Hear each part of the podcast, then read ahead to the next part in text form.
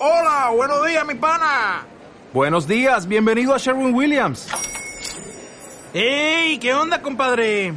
¿Qué onda? Ya tengo lista la pintura que ordenaste en el ProPlus app. Con más de 6.000 representantes en nuestras tiendas listos para atenderte en tu idioma y beneficios para contratistas que encontrarás en aliadopro.com. En Sherwin Williams somos el aliado del PRO.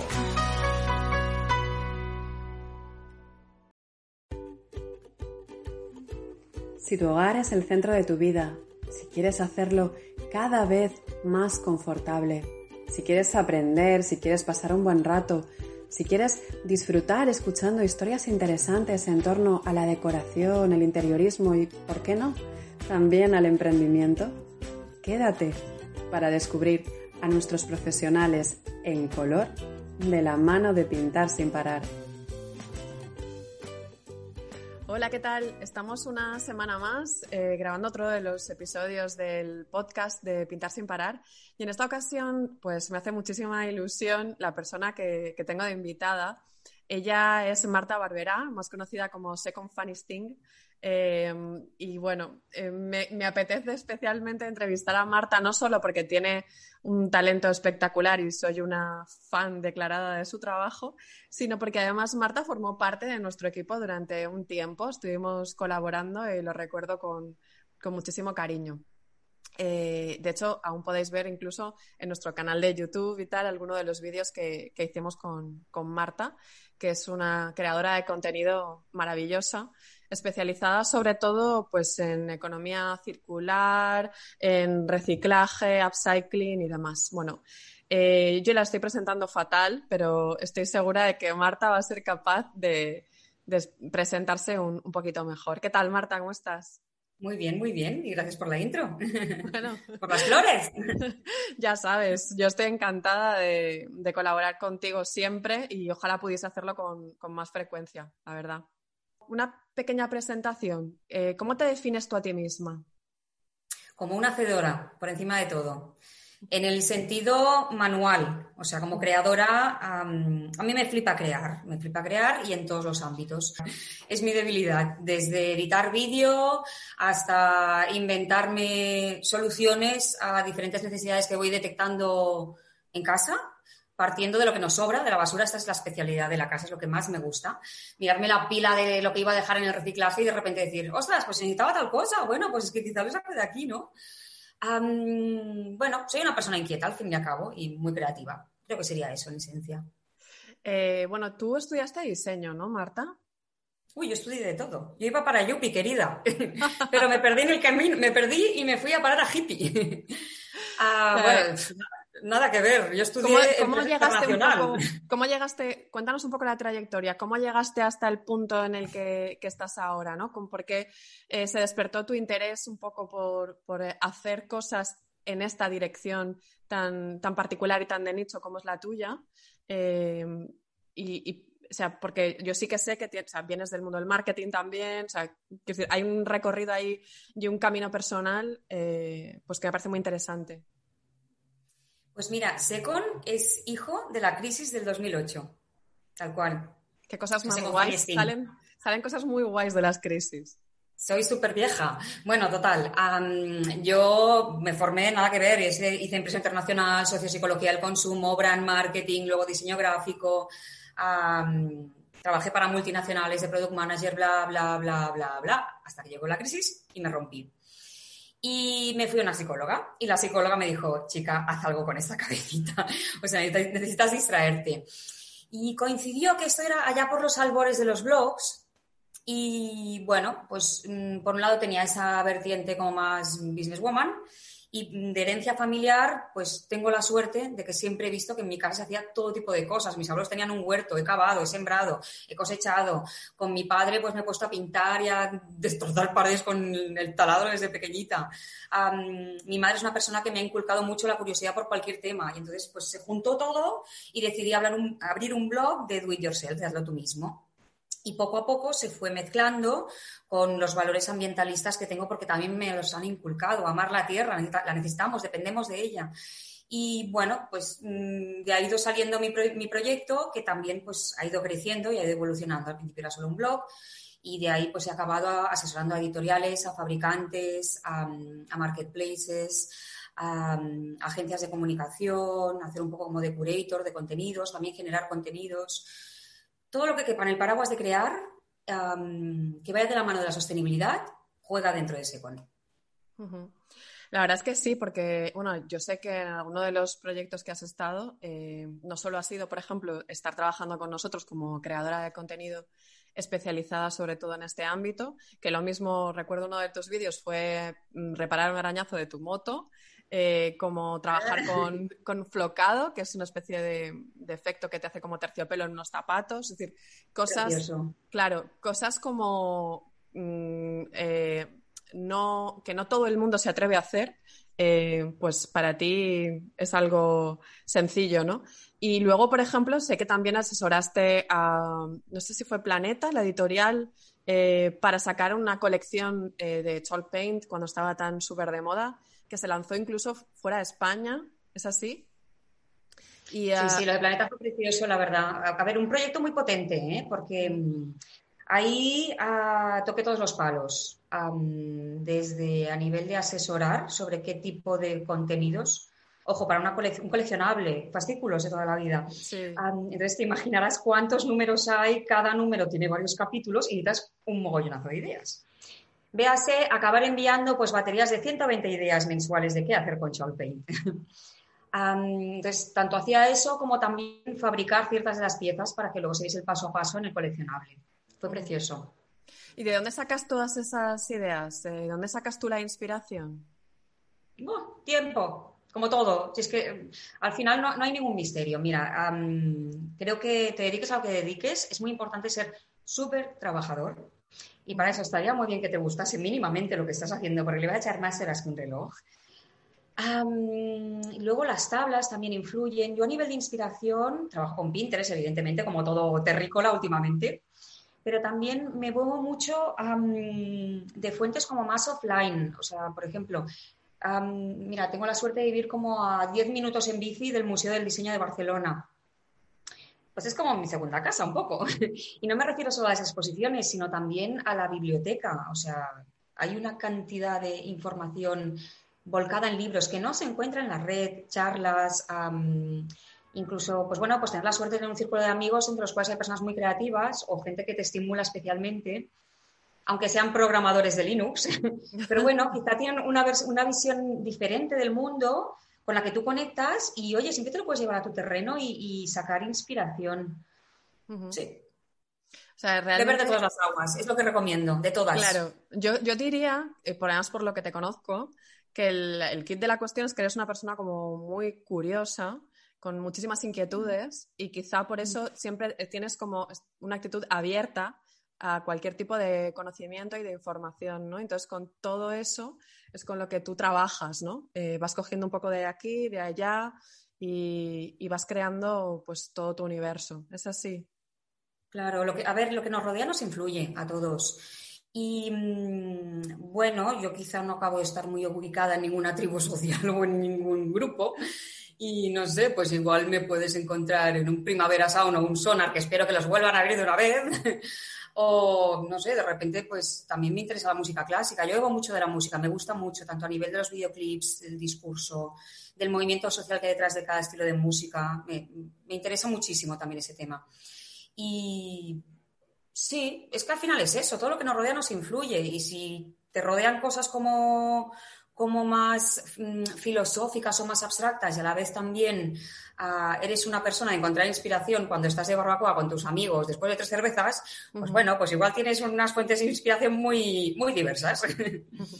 Bueno, pero eh, a mí me parece súper interesante tu habilidad para ser capaz de mm, detectar belleza en la basura, ¿no? Eh, que ahora mismo, eh, ahora con esto de pasar más tiempo en casa, hay mucha gente que se ha encontrado que, sus casas no les gustan y, hay una barbaridad de, gente pintando, renovando y haciendo obras. Eh, y tú eres una pionera en este sentido, ¿no? En, bueno, ver qué es lo que tengo aquí y ver de qué manera puedo aprovechar esto. O sea, yo te he visto a ti hacer cosas súper interesantes hasta con, eh, iba a decir tappers, eh, con bricks de leche. Eh, un poco incluso, Estoy haciendo uno ahora mismo, estoy en pues pleno rodaje de hecho. Que, Venga, que te hago un spoiler. Venga, va. Te hago un spoiler. estoy haciendo un, un belén, un pesebre, para una marca de, de, gran consumo con Tetrabric. Bueno, estas son las, las figuritas. Y esto será el pesebre de fondo. Bueno, voy a jugar con ello. Qué guay. Sí, sí. Es que realmente, mira, yo creo que es un cambio de perspectiva, dejémonos de historias. creo que como sociedad es como que valoramos las cosas por su precio y en realidad no es así. O sea, ¿qué, valor tiene algo? Pues igual es que te está mm, solucionando algo, ¿no? o, o sea, a nivel de materiales, yo por ejemplo me fijo mucho en conceptos como muy objetivos. Es flexible, es duradero, es impermeable, es pintable, es lijable. Entonces yo pienso que necesito y entonces pues seguro que a mi alrededor, sin gastarme ni medio euro, tengo algo que me, que me, que me acerca a ese material que necesito. Y mm, bueno, esperemos que em, avance todo un poquito hacia el retorno de envases y dejemos de generar tanto residuo, porque realmente estamos tirando unos materiales maravillosos. O sea, Tetrabricks, todo el plástico que estamos tirando, a, poco que te pongas a destripar envases de plástico, verás que es, que es un, o sea, es un plástico de mucha calidad, que, no nos ponen minucias. Es que el packaging es tan importante, vende tanto más el packaging que no el propio producto, que de hecho pues están em, empaquetando las cosas con materiales de muy buena calidad, muy resistentes, muy duraderos. Otra cosa es que estemos tan chalados como para darle solo un uso. Solo darle un ciclo de vida, ¿no? Pero bueno, cuando te pones en plan hacedor, hacedora y, pues eso, necesitas fabricar algo, pues te miras esas cosas con otra mirada y ya está. Es un cambio de chip, no es nada difícil, ¿eh? Bueno, no lo sé yo, Marta, ¿eh? porque yo creo que tú ya estás en esa dinámica y quizá para ti es como muy sencillo, porque ya tienes como el radar puesto. Pero yo pienso en cualquiera de las personas que nos están escuchando, bueno, quizás las que nos están escuchando no, porque es posible que estén un poco más sensibilizadas con todo esto, pero cualquiera que se pueda encontrar a lo mejor este vídeo en YouTube así de casualidad, eh, pues que a lo mejor es, no tiene esa actitud o esa manera de mirar la realidad, ¿no? Y es como que de repente necesita que tú le digas, oye, que es que con el Tetrabric puedes hacer mogollón de cosas, ¿sabes? Eh, no lo sé. Eh, creo que. Vale, te compro la idea. Vale. Em, seguro que hay personas que tienen una capacidad más o menos innata para, para ser cool hunting, cool hunter de la basura o algo así, ¿vale? Me encanta ese concepto, ¿eh? Mola, ¿eh? Trash hunter. Bueno, es igual. o sea, seguro que hay personas que tienen capacidad innata, igual que gente que tiene mucha mano para la cocina o mucha mano para lo que sea. X, para escribir, para organizar. Cada persona tiene sus capacidades. Pero es que todo se cultiva todo se engrandece, todo se practica y todo acaba saliendo. Es tiempo, tiempo, tiempo y trabajo, tiempo y trabajo. Y ya está. Y yo porque me dedico a esto y le dedico muchas horas, y entonces pues como que tengo, me afloran muchas ideas, o realmente tengo mucha sensibilidad hacia esto. Pero es que me apuesto lo que quieras a que coges a la persona más cero creativa que te encuentres ahora mismo en la calle y le das la oportunidad de crecer en este campo y es que va a llegar al mismo nivel que yo. Es que no es más, no tiene más. Sí, sí, sí, yo estoy de acuerdo, ¿eh? Pero yo no sé si es el día a día en el que nos movemos o, qué, pero a mí sí que me pasa muy a menudo, me lo dicen constantemente, pero yo no te estoy hablando de un, de un tetrabric, o sea, simplemente pintar un mueble. O sea, a mí me dicen lo de, ay, es que claro, veo el mueble este que lo has pintado tú tan bonito, tal y cual, y es que, claro, a mí no se me ocurre. Yo tengo unos muebles de mi abuela que no sé qué, no sé cuánto, algo tan básico como pintar un mueble, que están como décadas por atrás de donde tú estás ahora mismo, ¿no? Entonces, eh, por eso pienso que hay como un gap ahí entre eh, las personas que no saben realmente que se puede hacer eh, todo lo que tú haces y la gente que realmente ya lleváis mucho tiempo, muchos años haciendo este tipo de cosas, ¿no? ¿Por qué crees tú que existe este, este gap, este espacio en el que hay gente que estaría dispuesta a hacer todo esto, pero ni siquiera se le pasa por la cabeza. Falta de referentes, o sea, personas, o sea, que tenga más visibilidad de este movimiento, quizá, ¿no? ¿Por qué no hay programas de la tele en todas las cadenas hablando de esto? O sea, de reinterpretar los muebles que tienes, o de fabricarte inventos con basura, lo que sea. o sea, mm, oportunidades de ver a otras personas aportando ideas que bueno, pues te demuestren que con pintura, con cuatro clavos, con un poquito de ingenio, cosas que no estás utilizando, que estás a punto de jubilar, pues pueden seguir teniendo otra vida. Y esto no solo a nivel de arte terapia, por decirlo de alguna manera, sino también a nivel de es que nos va la especie en ello, amigos. Este modelo de producción y de consumo que nos llevamos encima es que no nos conviene nada, no nos va nada bien. Y estamos ya empezando a sacar la patita por el límite, o sea, ya, estamos a punto del colapso.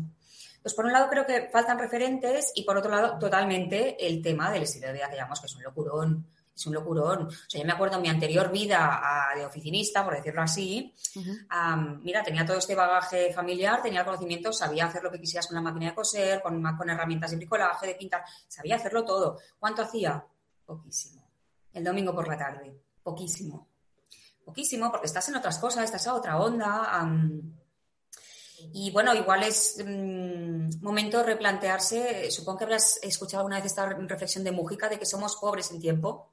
Y al final, tanto trabajo, tanto trabajo que estamos con. O sea, el trabajo es a costa de nuestro tiempo. Y al final, oye, quizá prefiero ser un poco más pobre y tener más tiempo para ser más rica en otras cosas. Sí, sí.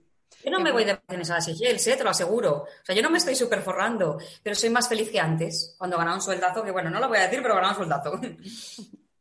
Sí, bueno, eso yo creo que afortunadamente eso ha sido una de las cosas buenas que nos ha traído esta situación eh, que tenemos ahora, ¿no? Que yo creo que sí que muchas personas están valorando muchísimo más las pequeñas cosas que antes no, se valoraban, ¿no? Y no solo las cosas materiales, sino las más intangibles, ¿no? De el poder abrazar al, al, otro, el poder em, pues estar charlando tranquilamente con un desconocido sin tener que mediar una, distancia social, una mascarilla, etcétera, etcétera, ¿no? Em, yo creo que, es, una de las cosas buenas que probablemente nos llevemos de, todo esto. Y, quizá, eh, bueno, parecía que al principio de la crisis, los primeros 15 días, sí que hubo como una especie de, de clic social de fijaros, las, las, cabras han vuelto a las calles, ¿no? Los, eh, ¿Cuántos vídeos? Seguro que viste muchos de estos, ¿no? De animales por, eh, eh, por las ciudades em, y que era como todo el mundo diciendo, ah, qué bien está el planeta sin nosotros. Pero nos ha durado, pues eso, mm, una cuarentena. Sí, sí, sí. ¿Por qué, por qué crees que somos así? ¿Por qué crees que aún sabiéndolo y siendo conscientes y habernos dado el guantazo, eh, haber visto la realidad y las ventajas, volvemos otra vez a tropezar con la misma piedra. Bueno, porque esto es algo que llevamos toda la vida viviendo en ese sistema, en esa forma de vida. Ah, esto creo, mira, ahora que lo estamos hablando, creo que entra en conflicto con aquello de en 20 días construyes un hábito, porque estuvimos, ¿cuántos estuvimos? Estuvimos mogollón. Se me ha olvidado, lo he borrado. ¿Cuánto tiempo estuvimos confinados? Cuarenta y tantos días, ¿no? No sé, no Fíjate, lo sé. que no hemos el hábito. yo estuve currando todo el tiempo, no, estuve confinada. el resto de los humanos. Me lo pasé haciendo paquetes como una loca. A ver, bueno, porque es eso, porque es una forma de vida que tenemos muy inculcada, muy metida. ahora me pongo un poco antisistema. Creo que también hay muchos intereses a favor de que sigamos metidos en esta rueda, ¿no? De, curra, curra mucho, descansa muy poco, consume mucho y que sea muy barato y que te cargues el planeta. O sea, estamos metidos en una vorágine que es muy difícil, ¿no? De, salir de ella.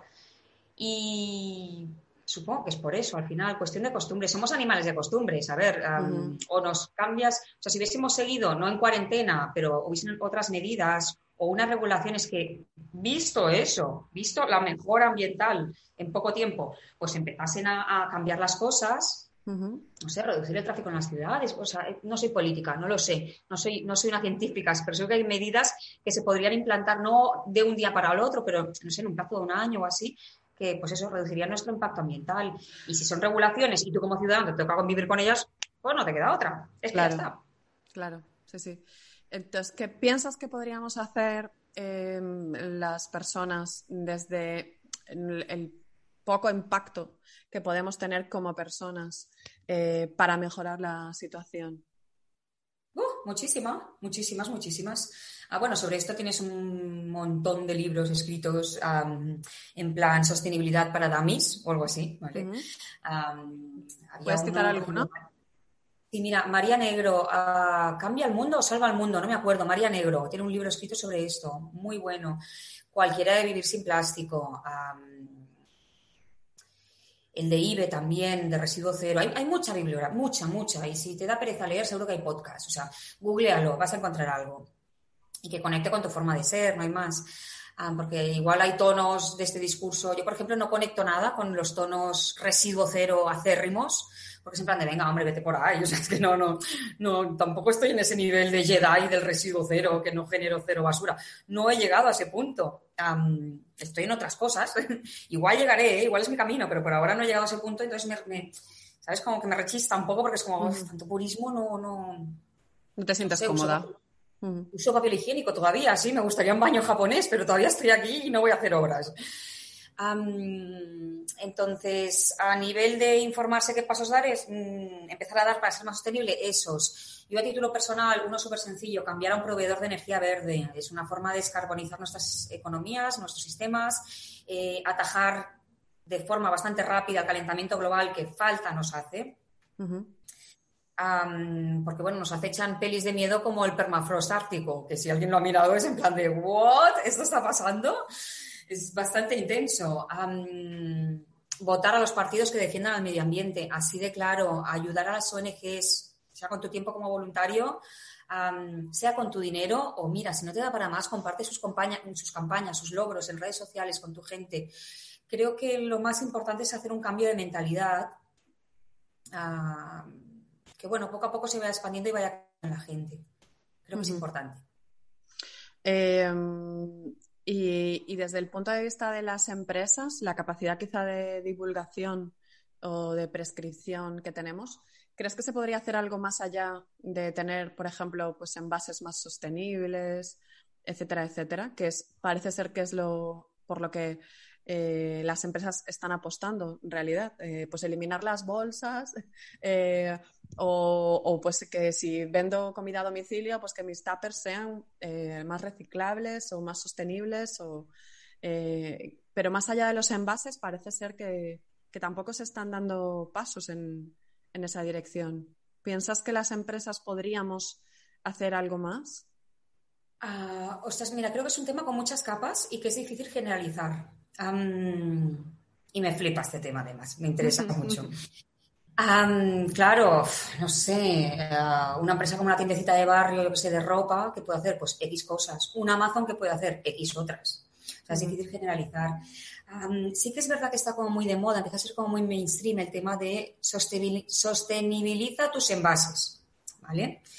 Y en esto el sector más purista te dirá, Error, hay que ir al retorno de envases directamente. Y sí es cierto. O sea, ojalá tuviésemos un sistema de retorno de envases eficiente en España. Ojalá no hubiesen ciertos lobbies aquí presionando, pero a, la vez pasan tres cosas. O sea, los envases, punto número uno. Para ciertos alimentos son necesarios, protegen el producto, alargan su fecha de caducidad. Eso hace que haya menos despilfarro alimenticio. O sea, tampoco nos flipemos y nos volvamos aquí locos todos como borregos diciendo el mismo mensaje. O sea, hay que tener un pensamiento sistémico de ver la foto completa y decir, bueno, ojo. Segundo, ¿qué? Un, no sé, un producto como una pasta fresca. Mm, tiene que ir envasada. es así. y después, creo que las, empresas sí que están haciendo bastantes más acciones aparte del tema de, envases. Algunas serán tachadas de greenwashing, otras no. pero bueno, pienso que todo es un, un comienzo. O sea, no podemos pretender, ¿puedo decir marcas? Claro, claro, sí, sí. No, no, no, no. Aquí, no hay ningún tipo de censura. Puedes decir lo que quieras. O sea, me lo superinvento, ¿eh? Zara mm, saca una colección de poliéster reciclado y muchas personas se les echan a la yugular porque, eh, vale, genial que sea poliéster reciclado, pero tenemos dos problemas. Uno, cuando lo lavas sigue ensuciando el agua y dos, eso hace que se encargue, o sea, hay más demanda de poliéster reciclado, sube el precio del poliéster reciclado y en lugar de estarse destinando a seguir fabricando moda rápida, moda fast, moda efímera, pues se podría estar destinando a fabricar bancos para la calle, pero resulta que al fabricante de bancos para la calle el poliéster reciclado le sale más caro porque lo está comprando Zara, que tiene más potencia de compra. O sea, entonces dices, poliéster reciclado, maravilloso, pero todo el mundo se le echa a yugular. O algodón orgánico, maravilloso. Ah, no, pero es que son monoproductos, se están, cambiando, se están cargando la biodiversidad y los ecosistemas. Entonces, sí, todo es verdad y a la vez necesitamos que estos gigantes se metan en esto. Y no van a cambiar 360 grados de un día para el otro. Van a empezar con pequeños pasos y van a empezar haciendo cosas como estas. Es así. O sea, Amazon, por ejemplo, que Amazon haya cambiado el precinto de todos sus envíos por uno de papel, ¿vale? Que sigue siendo Amazon, que no es que sea un angelito, pero tú sabes el impacto que tiene eso. ¿Tú sabes cuánto suma eso? Que Amazon se comprometa a contratar solo energía verde, ¿tú sabes qué impacto tiene eso? ¿Sabes cuántas toneladas de CO2 menos diarias son? ¿Y cuánto influye en tu salud, la de tus hijos? O sea, es que tiene muchas capas el tema y, creo que no es bueno decir aquí como grandes frases en plan de, no sé, no sé decirte ninguna ahora mismo, pero creo que hay que mm, mirar mucho las cosas con lupa y sobre todo eso, poner en situación, bueno, pensamiento sistémico al final, es eso. O sea, realmente lo que me estás diciendo es que cada paso que demos cuenta y por lo tanto, pues celebremos lo que sea que hagan las empresas aunque no tengan un impacto tan súper positivo como podríamos esperar, porque significa que es el inicio de algo que probablemente, pues quizá ahora no tenga ese impacto, pero más adelante lo puede llegar a tener, ¿no? Eso es, lo, que lo que puedo entender, lo que me estás contando. sí, sí y no. O sea, por un lado, sí. Eh, eh, es cierto que, y además, em, hasta a nivel educacional, tú tienes un peque, también lo sabrás, funciona mejor animar que reñir. Normalmente suele funcionar mejor, ¿vale? Sí. Pero por, otro lado, ah, no dejemos eh, de lado nuestro espíritu crítico y nuestra capacidad para poder seguir reclamando a esas grandes multinacionales o pequeñas empresas, ojo, ¿eh? Que bueno, que sigan dando pasos, que sigan avanzando y que no queden greenwashing y que, venga chicos, bravo, muy bien, venga más, más, queremos más. El otro día eh, estaba hablando con, una chica que se llama Jess, eh, Jess con J, es su nick en, Instagram, eh, para otro podcast que he grabado para otra plataforma que tengo. Y, ella me decía que justamente son las empresas más pequeñas las que mejor lo están haciendo. Supongo que probablemente porque a las empresas más pequeñas somos más ágiles y nos resulta más fácil adoptar cambios que a una gran compañía, ¿no? que sin embargo es la que al final acaba teniendo más impacto. Claro. Eh, eh, Probablemente la dimensión es un hándicap en esto, ¿no? Mm. claro. Sí, sí. Eh, mover un elefante es mucho más difícil que mover un ratón, ¿no? Es, eso. Coincido, coincido. Bueno, y volvemos un poco a ti, ¿vale? Porque se me ha ido la olla completamente con todo esto del medio ambiente. Nos falta la copa de vino. Ya, bueno, esa es un poco la idea, ¿eh? Estos podcasts van, en esa línea. Eh, a ver, me gustaría también que, nos contaras un poco más de tu propia trayectoria, porque, eh, bueno, yo sé que, has tenido también pues, altibajos eh, emocionales con respecto al amor-odio de lo que haces y la situación que que, pues cómo, cómo van avanzando las oportunidades, ¿no? Eh, cuéntame un poco las cosas más chulas de lo que has hecho hasta ahora, eh, que te hayan servido como un aprendizaje positivo para, para otras personas que te puedan estar escuchando. Mira, pintar sin parar, aprendí mucho. ¿Recuerdas que me llevasteis un día de excursión, no recuerdo el nombre del hombre, a un taller de pintura? Sí, Vicente es nuestro proveedor principal. Bueno, esto, eh, o sea, tenéis que hacer bonos regalo para que vuestros clientes vayan a a Vicente. es muy crack, Vicente es muy, muy crack. Muy crack. mira, pues ojo, este es un poco de aquellas que te siembra el germen de pensamiento creativo, ¿eh? Y eso que el tipo te habla de pintura solo. Sí, sí. Pero ojo. Eh, bueno, eh, bromas aparte, ah, no sé, me pongo un poco en frío. Proyectos que me han súper flipado y que me han tocado el alma. por ejemplo, para Caixa Forum, un festival que hacían de arte en familia, hice una instalación Mira, queda súper guay el nombre, ¿eh? pero en realidad bajamos al terreno plausible. O sea, en, teoría hice una instalación efímera de arte colectivo, que esto suena súper guay y somos todos muy guays, pero en realidad fue recoger los residuos plásticos generados por dos unidades familiares durante, mm, ¿no? Durante medio año, seis meses fueron. Fueron todos cortados, todos preparados, todos pintados con una paleta de color que fuese infantil, pero no ñoña, para llevarlos al museo y que de esa forma las hordas de niños que aparecieron, entre todos construimos unas cortinas colgantes preciosas con luces LEDs de plástico reutilizado. Bueno, mira, se me van a poner los pelos de punta, fue precioso. O sea, niños de 8 años, de 10 años, que no se conocían, de repente creando juntos, de repente explicándose por qué pensaban que, ¿qué habían oído del plástico. Oye, que mi abuela dice tal, oye, que mi madre dice que el plástico no es bueno. O sea, incluso a nivel como muy, muy junior, em, se empezaron a hacer conversaciones súper interesantes que mezclaban eso. El, yo en SECON tengo un, como un mantra que es el poder del hacer como activismo ambiental. Pues estaban hablando de eso a su nivel. Fue precioso. Incluso la gente que pasaba, pues de repente decían, oye, yo esto me lo puedo montar de separadores de espacios en casa. O sea, cada cual se llevaba a su terreno esa idea. Y fue muy bonito porque lo hicimos entre todos. lo hacíamos, o sea, que estábamos creando sin mm, sabiendo que no iba a permanecer con nosotros, simplemente regalábamos eso, o sea, creábamos eso y se desmontaba por la noche. Pero a todo el mundo le parecía precioso, se convirtió en un fotocall de Instagram instantáneo. Fue súper bonito ese proyecto me tocó mucho la fibra, que lo hice de la mano del Culturista, que es una revista, bueno, de temas infantiles que hay aquí en, Barcelona. Luego más proyectos que me han gustado mucho. Bueno, con Cañero como ninguno fue el de Planeta, desde luego. fueron, no sé, dos o tres años. Muy intensos, pero muy, muy prolíficos y muy satisfactorios también de haber trabajado con un equipo maravilloso. Y más proyectos interesantes, pues me, me flipa mucho las pequeñas empresas con quien trabajo a nivel de creación de contenidos porque te hacen rizar el rizo.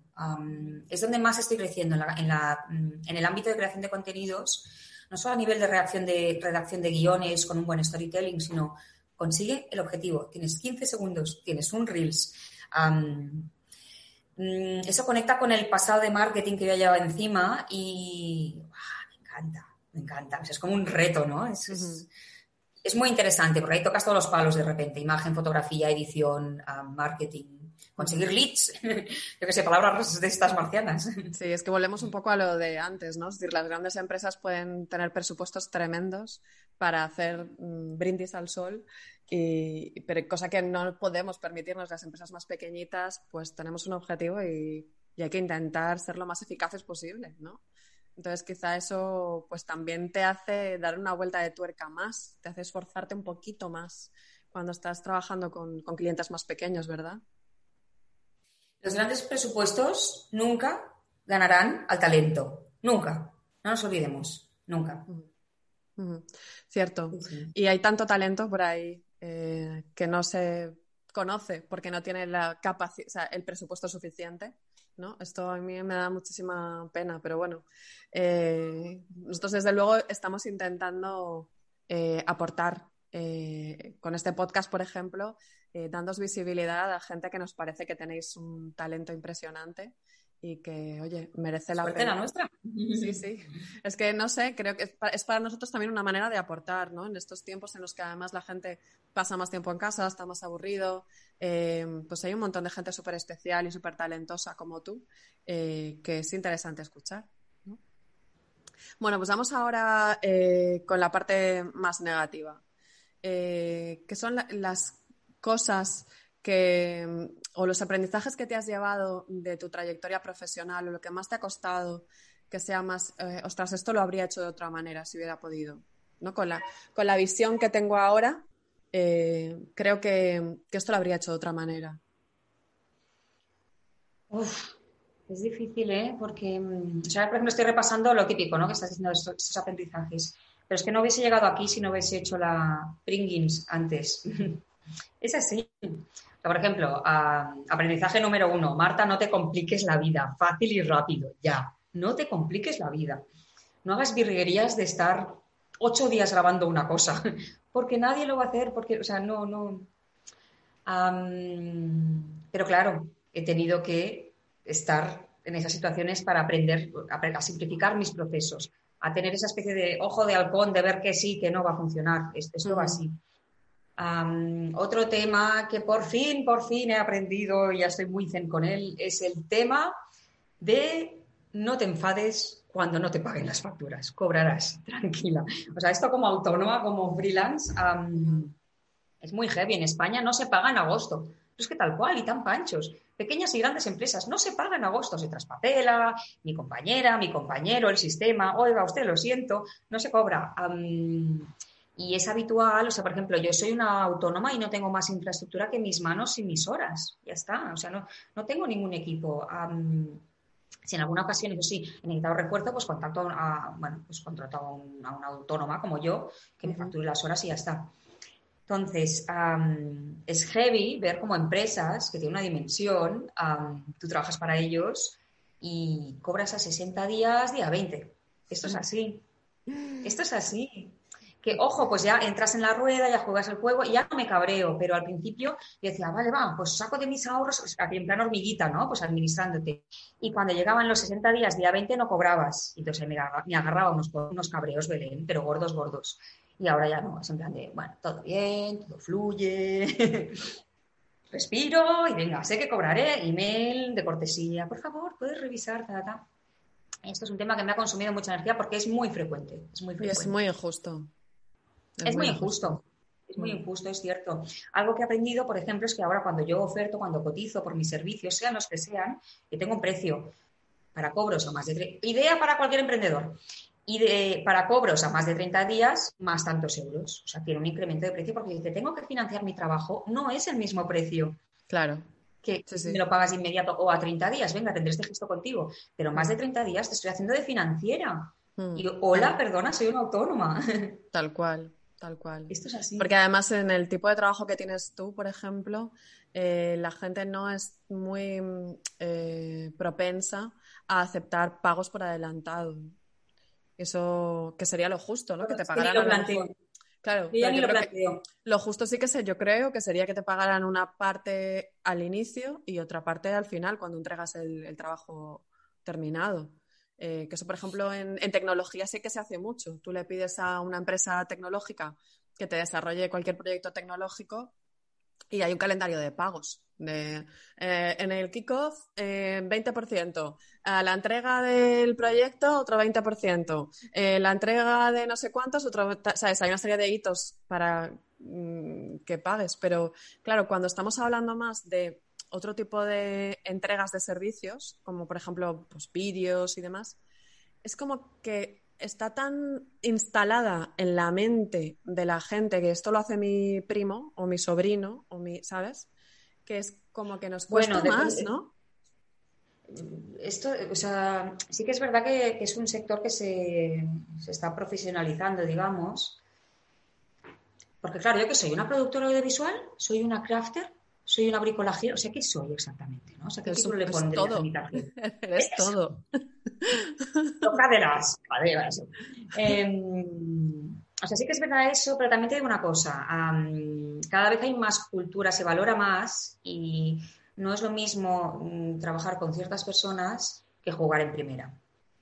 No es lo mismo, no es lo mismo. O sea, yo me puedo encontrar o sea, sin poner ejemplos completos, ¿eh? concretos, yo me puedo encontrar con gente que me, me contacta por Instagram, oye, que soy una marca de cosmética vegana, tal, tal cual, que me gustaría que me hicieras unos vídeos a cambio de producto. No, amiga, ya tengo mi crema, no necesito la tuya y las dos semanas que voy a estar currando para ti no vale la crema que, o sea, hoy no necesito la crema, punto gente que se piensa que por 100 euros puedes hacer contenidos bestiales, cinematográficos. En cambio, a veces que te contactan, yo por eso suelo trabajar con agencias, que es un, presupuesto que no tiene nada que ver, nada que ver. Nada que ver. Y realmente está bien valorado tu trabajo. Ahora, el tema de las condiciones de pago ya son otro, otra batalla. Por eso yo estoy zen, todo bien. Y ya llegará. Vale, bueno, pues nos quedamos entonces con ese aprendizaje. En cuanto a lo del la parte que tiene que ver más con tu trabajo más nuclear, más con el hacer, eh, ¿te ha pasado alguna vez alguna cosa de estas de em, mierda, he hecho esto de no sé qué manera y resulta que la he cagado y tendría que haber ido por este otro camino? Eh, ¿cómo, ¿Cómo resuelves eso? Porque tu trabajo tiene un impacto, quiero decir. Eh, si te pones, imagínate, ¿no? A pintar un mueble con no sé qué cosa y cuando llevas medio mueble te das cuenta de que no, o sea, es que hay un curro ahí ahora para deshacerla. A veces es que no se puede ni deshacer. Entonces, eh, ¿cómo, te apañas con, este tipo de cosas? Pues esto al principio me pasaba muchísimo hasta que aprendí la lección de que haces pruebas siempre antes de hacer cualquier cosa. O sea, cuando yo estoy enseñando algo en un tutorial, no es la primera vez que lo hago ya lo he hecho antes, he practicado, he hecho mis mm, prototipos, mis bocetos, mis cosas. A nivel de materiales de pintura, pues hago pruebas antes, en diferentes materiales, con diferentes secados, con diferentes ta, ta, ta, ta, ta. ¿Cómo voy a explicar yo a alguien cómo se hace una cosa si no lo he hecho nunca? O sea, esto es un poco bestia, ¿no? Y de hecho, a nivel de contenidos de, tutoriales, y me ha pasado hasta en el mundo de las recetas, veces que pruebas algo y dices, ¡wow, fantástico! Maravilloso, me, soluciona la vida. Lo pruebas y, oye, esto no funciona, no me da cueles. o sea, que habéis hecho un fake, esto no puede ser. entonces, para ser un poco congruente, uh, pues el tema es ese, o sea, siempre, siempre se hace una prueba antes, siempre se fabrica una pieza antes de, hacer, de, mostrar cómo, cómo se hace la que está viendo el público final, siempre. Y esto a nivel profesional, pero a nivel personal, a, mí no me salen bien las cosas a la primera. es normal, soy humana. O sea, es que incluso, mm, mira, este mueble, este mueble me lo hice yo, ¿vale? Bueno, algún día haré un tutorial, es igual. Eh, este mueble, yo no soy diseñadora de muebles, no, no soy una ingeniera, no, no, no, tengo ciertos conocimientos técnicos, tengo ideas, tengo ganas, tengo experiencia. Entonces monté el mueble y se me caen las puertas, porque son puertas correderas y parece... Y resulta que el mueble por en medio empezó a bombarse. Entonces, había más altura y se me caía la puerta del medio. Pues vale, vuelvo a pensar, a ver, ¿cómo lo soluciono? Entonces, prueba y error, no hay más. Pero esa parte también es súper emocionante, ¿no? Es como cuando estás intentando, no sé, eh, pues yo, lo, encuentro que es un trabajo parecido al que hace, por ejemplo, un científico que está intentando encontrar la vacuna del coronavirus, yo qué sé, ¿sabes? Aquí te has flipado, ¿eh? Un poco, No, no, no, a ver, eh, ya, sí, ya sé que la comparativa es un poco exagerada, pero es un poco para que entendamos la metáfora de, pues que ellos van haciendo intentos de, bueno, por, por este camino no, pues, pero por aquí voy bien, pero me faltaría esta otra cosa, ¿no? ¿Cómo puedo añadirle este extra eh, que me falta o cómo, ¿sabes? Es como tengo todo el mueble resuelto, pero realmente me falla este problema. ¿Cómo puedo hacer para resolver esto, no? No sé, tiene, tiene para mí un encanto muy, muy científico, muy ingenieril, como lo quieras llamar, ¿no? Bueno, sí, quizá soy bastante técnica de mente, soy bastante germana en cuanto a como lo categorizo todo mucho, lo sistematizo todo mucho. Pero es que esto es algo que creo que haces inevitablemente cuando empiezas a crear tanto y tocar tantísimos palos. Ah, también es verdad que, y eso es mucho el pensamiento creativo, lo que te ha servido de experiencia en una ocasión, de repente, tac, tac, tac, se conecta a la neuronita y te resuelve otra cosa de otro campo que no tiene absolutamente nada que ver. Entonces, pues esto es algo que em, pues es exponencial. O sea, el tiempo que yo tardaba en hacer algo o en resolver un problema como este, por ejemplo, me lo invento, me dan un nuevo adhesivo. Adhesivo compuesto por esto, esto y lo otro. Ah, amiga, una vez me pasó tal, una vez me pasó cual. Aquella vez, con el paso del tiempo, tanto, tanto. Si se mojan, puede pasar tal cosa. Entonces, ya tienes una fotografía, o sea, partes de una experiencia que te hace ser mucho más rápido, ir a jugada segura mm, al segundo intento y, poco más. No, no... Es, que al final todo es curiosidad y que te guste que lo que haces, que le quieras dedicar tiempo y, tener unos cuantos años de rodaje ya. Sí, la verdad es que la experiencia siempre en todo es un, es un grado, ¿no? Eh, mm. Pero es curioso lo que estás diciendo, que realmente para ser una persona que su trabajo se basa en la creatividad, es necesario, para hacerlo de una manera yo creo que seria, eh, que haya también una capa de racionalidad o de, eh, no sé, estilo como germano que has dicho, Sí, hay un método, siempre hay un método. Para, para realmente poder estructurar las cosas y no hacerlas a lo loco, ¿no? Porque si no, quizás estamos un poco también proyectando esa idea eh, que alguien que te pueda estar escuchando y diga, ay, yo de mayor quiero ser como Marta.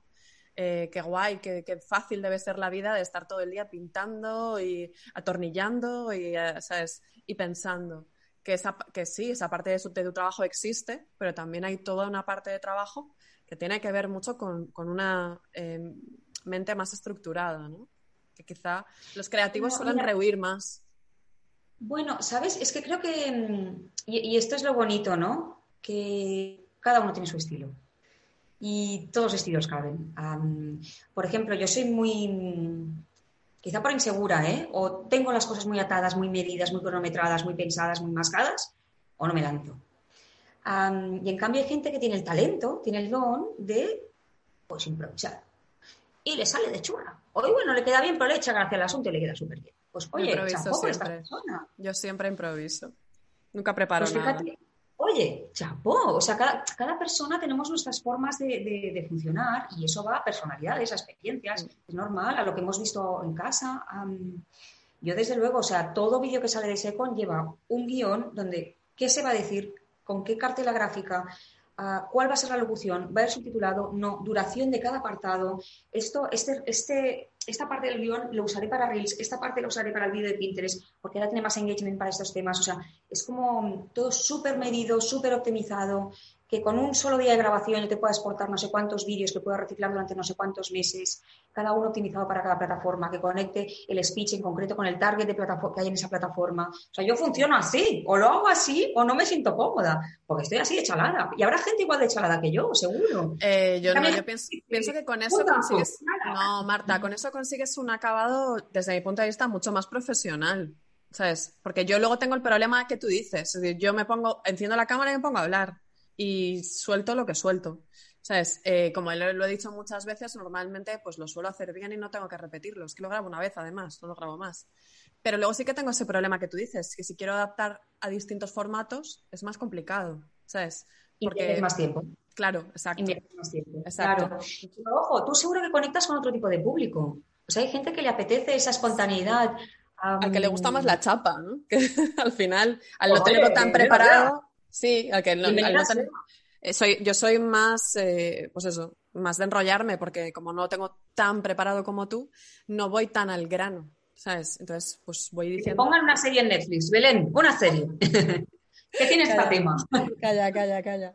Eh, vamos a No, pero es que, por ejemplo, yo he ido acabando a estar así de súper medida y acotada porque también el tipo de cliente que tengo me ha ido llevando a eso.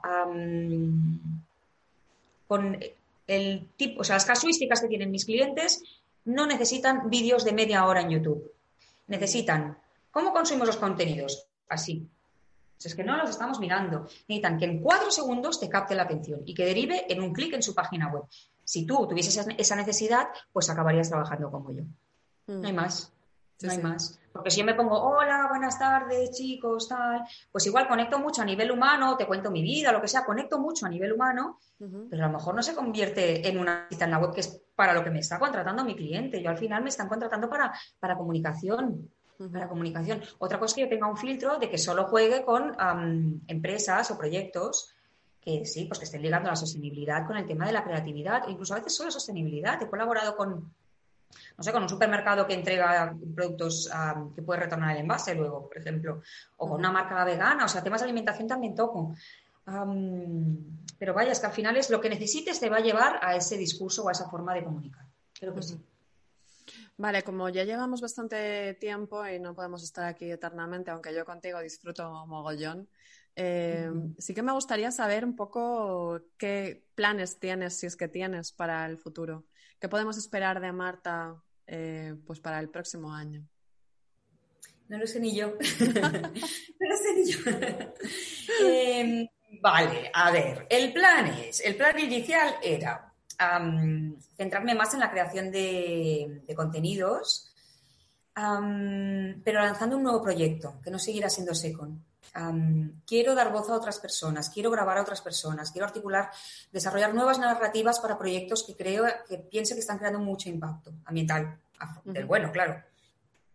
Esto es el plan inicial y está pasando, está surgiendo, sin ni siquiera llegar a lanzar el otro proyecto paralelo, pero ahora me han llegado unos cuantos inputs es que no sé qué va a ser de mi vida, porque igual incluso dejo Secon en stand-by, no lo sé, no lo sé, no sé si Secon va a crecer, si Secon va a virar, si Secon va a estar en stand-by durante un tiempo porque Marta Bárbara va a estar haciendo otro trabajo. no tengo ni puñetera idea. Festival. Festival del humor va a ser enero, no lo sé. O sea, viva la incertidumbre, ¿no? O sea, viva la incertidumbre, pero es que me da igual, me da igual. Sé que trabajo no me va a faltar. Yo lo sé, sé que no, no, te va a faltar, eso lo tengo clarísimo. Mm. Trabajo no me faltará y haré una cosa, haré otra, pero lo que quiero es divertirme y estar tranquila y, mm. y si puede ser, pues aportar algo para que mejore esta basura de situación que tenemos a nivel ecológica. Bueno, es que ese chip ya lo llevas de serie. Yo creo que eso tampoco. Eh, yo creo que hagas lo que hagas, eh, seguirás trabajando en esa línea, ¿no? Porque eh, realmente eso no es Secon, eso es Marta, ¿no? Bueno, puede, puede. Yo creo que es así.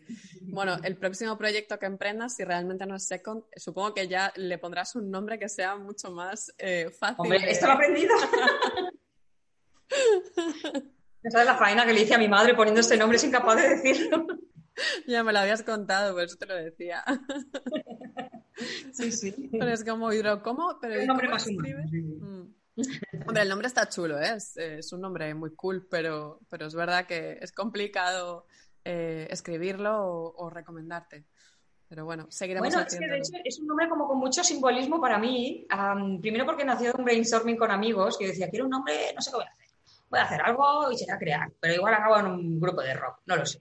Y entonces dije, pues qué nombre me puede servir y pensando en que para mí crear es, es tan importante, el tema de que sea la segunda cosa, no la primera, esto mm, era un poco de auto-coaching en plan de segunda posición está bien, Marta, tranquila, ¿sabes? O sea, no, no pretender siempre el máximo de todo. Yo venía de un mundillo muy duro, muy agresivo, muy competitivo. Entonces, el segundo, me flipa estar en segunda posición, no quiero ser la primera, es que me da igual. Qué guay. No tiene que ser todo lo máximo, lo más importante, no, no quiero la excelencia.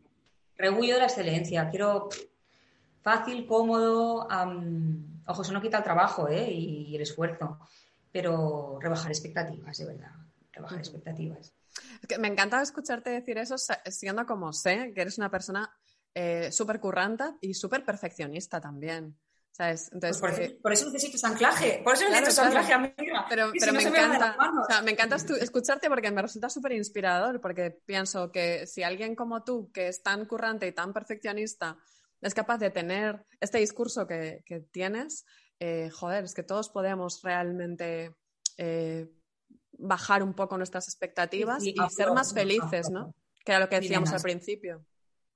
Sí, sí, sí, sí, sí, porque es que no es sano. Yo creo que hay ritmos o, no sé, por ejemplo, en el mundo del, de- del emprendimiento y de mm, gurús online y todo esto, hay lo típico, los casos de éxito que en tres meses lo petaron, era una startup que ahora están en un yate, no sé dónde venga, hombre, va, o sea, exacto, afloja, o sea, afloja que hay uno entre dos millones, am, eso está generando frustración, esto no es una versión realista, eso no, no es viable, no es viable. Guay. ¿Cuántas llevo- Rosalías tenemos? Una, ya está.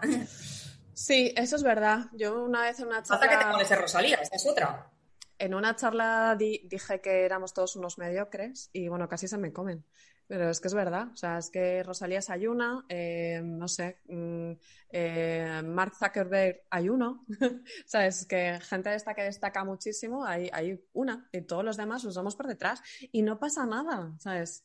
Eh, que bueno, aprovecho este discurso también un poco para llevármelo a mi terreno, ¿no? A la parte más de pintar sin parar y los hogares y demás, que siempre hay gente que tiene un poco esa expectativa de es que quiero la casa de mis sueños, tal, cuando realmente la casa que tiene está muy bien, que a lo mejor solo con hacer cuatro ajustes eh, pues puede conseguir estar mucho, de una manera muchísimo más confortable, que no tenemos por qué aspirar a tener eh, la casa de las revistas, ¿no? Eh, no sé, a mí me ha pasado en concreto con, con mi casa, que la teníamos bastante abandonada porque estábamos venga a currar y además tuvimos un problema de humedad importante y, y ahora pues la hemos repintado y tal y estamos en un estilo de vida un poco más minimalista, ¿sabes? De vamos a intentar tener lo justo, eh, pero cosas que nos hagan felices, ¿no? Entonces yo me compré otro día unas máscaras de Estudio Roof, ¿los conoces? Me flipan, es que me encanta su trabajo. Y, y ya ves que son dos máscaras que, no, que me hayan costado un pastizal, pero las tengo ahí y las miro y es como, jo, cómo me molan, ¿no? Fíjate qué poco, ¿no? O sea, eh, cada vez que las miro me, me siento bien y, y fíjate, no, no hace falta tampoco eh, mucho, ¿no? Creo que es algo que, un discurso que va muy hilado también con, con el tuyo, de, pues a lo mejor simplemente tenemos que aprender a mirar a nuestro alrededor de otra manera para ser capaces de sacarle esa magia, ¿no? Que les sacas todos los proyectos. Claro, bueno, y es que además a nivel de decoración, esto que decías tú, deseo una casa de revista. Ojo, que en esas cajas de revista tienes la estilista, tienes al colorista de la foto y del vídeo que estás viendo. por detrás también ha habido un arquitecto que ha diseñado unos espacios que, que incluso mueven sensaciones. O sea, ojo, también donde estamos poniendo el listón. Am, precisamente en una casa, yo creo que pretender entrar en una casa y de repente tras, tener, tenerla al dedillo es imposible. Las casas se van viviendo, se van adaptando, se van haciendo más a ti. Incluso tú en ese proceso vas cambiando y va cambiando tu casa. A mí, por ejemplo, me flipa cambiar de color los muebles, me flipa. Eh, y esto creo que es algo buenísimo que podría hacer todo el mundo, en plan de, pues ahora me gustan las paletas de color tonos tierra. Fantástico, pues mis muebles los voy a cambiar a una paleta de color tonos tierra. Y de repente tu casa se ve completamente diferente. Y Mm. hasta tú te sientes como más actualizado, más contemporáneo, ¿no? Esto es muy bueno. Y Sí. no hace falta ser un Da Vinci para pintar una cajonera, hombre, por Dios. Pues hay gente que sí, ¿eh? que, que no lo ha hecho nunca y que se le, se le hace un poco cuesta arriba. Que yo siempre les digo, pues fíjate, si es que pi- pintar, justamente, pues si la cagas, lo quitas. O sea, ya está. O sea, Ya. no tiene más. O sea que, bueno. Pues nada, Marta, eh, gracias por este tiempo que nos has dedicado. Eh, seguiremos tus huellas. Espero que hagas lo que hagas. eh, pues por lo menos sigamos teniendo una referencia tuya digital para poder saber lo que, lo que sigues haciendo, que seguro que nos va a interesar. Muchas Muy gracias. bien. Un A ti por las buenas vistas. Chao. Un beso.